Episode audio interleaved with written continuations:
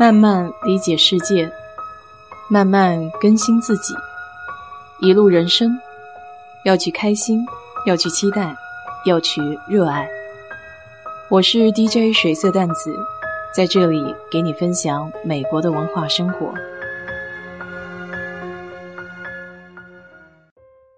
上个礼拜，我的好朋友从加州发了一个消息，问我要不要去 Joshua Tree。当时问的我一头雾水，啥是 Joshua Tree？原来这里有一个国家公园叫约书亚树。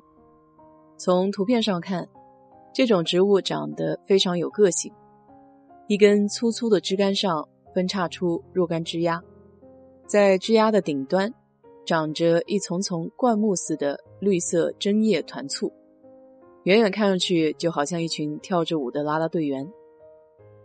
这一看。就是沙漠气候里培育的，别出心裁。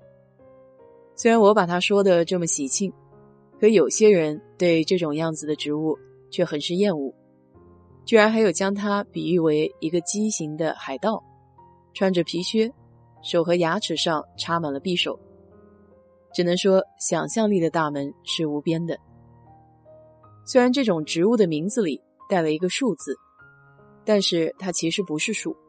而是丝兰的一种，也就是灌木，只不过它长得高一点儿，又有枝枝丫丫，看起来很像树罢了。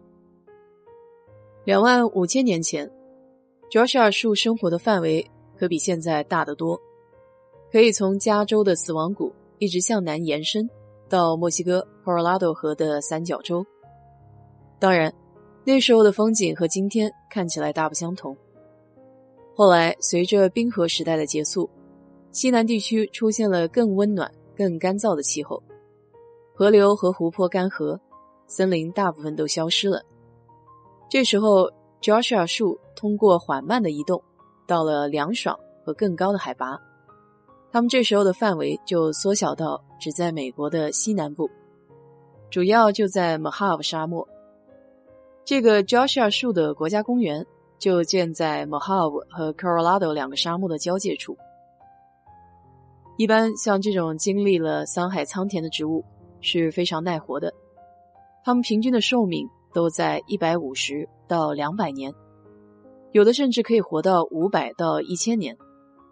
所以说，难怪有人会想下辈子做一棵树，就这么屹立不倒的看变化万千，也不失为一种意境。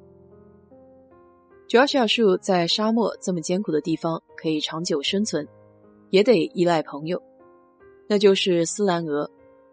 这种蛾子像是与 Joshua 达成了协议，在蛾子还是毛毛虫的时候，它们得靠吃 Joshua 的种子存活。等毛毛虫长大了，有翅膀了，作为回报，它会帮助 Joshua 授粉来延续这生生不息的物种。听着是不是很有意思？生物界称这种叫共生关系。实际上，这片贫瘠沙漠上的原住民早就发现了这种植物的奇妙之处。他们用有韧劲的叶子编篮子和凉鞋，花蕾和种子可以生吃，或是放在粥里煮熟吃，这都是原住民的传统食物。吱吱呀呀还可以撇下来，把内部刮干净。空心的部分可以做装坚果和浆果的容器，就连它的根还可以做洗发水和肥皂，真正可以说是物尽其用。在资源匮乏的时候，样样都是宝。那为什么这棵树要叫 Joshua 呢？Joshua 可以说是耶稣的名字，所以这个故事必然会和圣经有些关联。十九世纪的时候，摩门教的人从犹他州。向西穿越莫哈布沙漠，去寻找他们新的领地。当时在沙漠里很容易迷路。他们第一次看到这种 Joshua 树的独特形状时，就让他们立马想到了圣经故事里耶稣双手伸向天空祈祷的样子，似乎是在告诉他们应该往何处去寻找属于他们自己的领地。于是，这棵具有指引意义的树就被命名为 Joshua。当然了，故事归故事，这些都无从考证。渐渐流传下来的民间传说，再加上一些宗教的色彩，总可以让一部分人信服。实际上，Joshua 树国家公园的建立还得归功于一位富有的女性，她就是来自加州帕萨迪纳的 Minerva Hoyt。Minerva 出生在密西西比种植园里的一个上流社会的家庭里，她从小喜爱园艺，尤其是仙人掌和 Joshua 树。二十世纪初的时候，汽车开始大规模的投产，日益城市化的进程对沙漠这种贫瘠无用的地区更是威胁重重。因为他家里有雄厚的资本，所以他可以在全国开展沙漠植物的走秀，来普及这方面的知识。不仅如此，他还成立了国际沙漠保护联盟。就是在他的坚持下，才有今天三个沙漠主题的国家公园。一个是 Joshua 树，一个是死亡谷，还有一个是 Anza Borgo 沙漠。尽管最初的时候他受到了阻挠，但后来却得到了 Franklin 总统的大力支持。这位总统将加州八十万英亩的土地作为 Joshua 树的国家公园。他还呼吁墨西哥政府预留一万英亩的土地，用来专门保护仙人掌。说起这个仙人掌，就突然想到一个好玩的事情。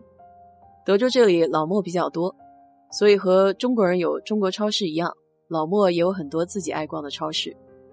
机缘巧合下，我误打误撞的去过。他们吃的东西和我们中国人很像，比如可以看到猪脚、内脏这些。蔬菜那边有很多我不认识的，但仙人掌就放在蔬菜的一栏，还有芦荟。仙人掌都是那种带刺的。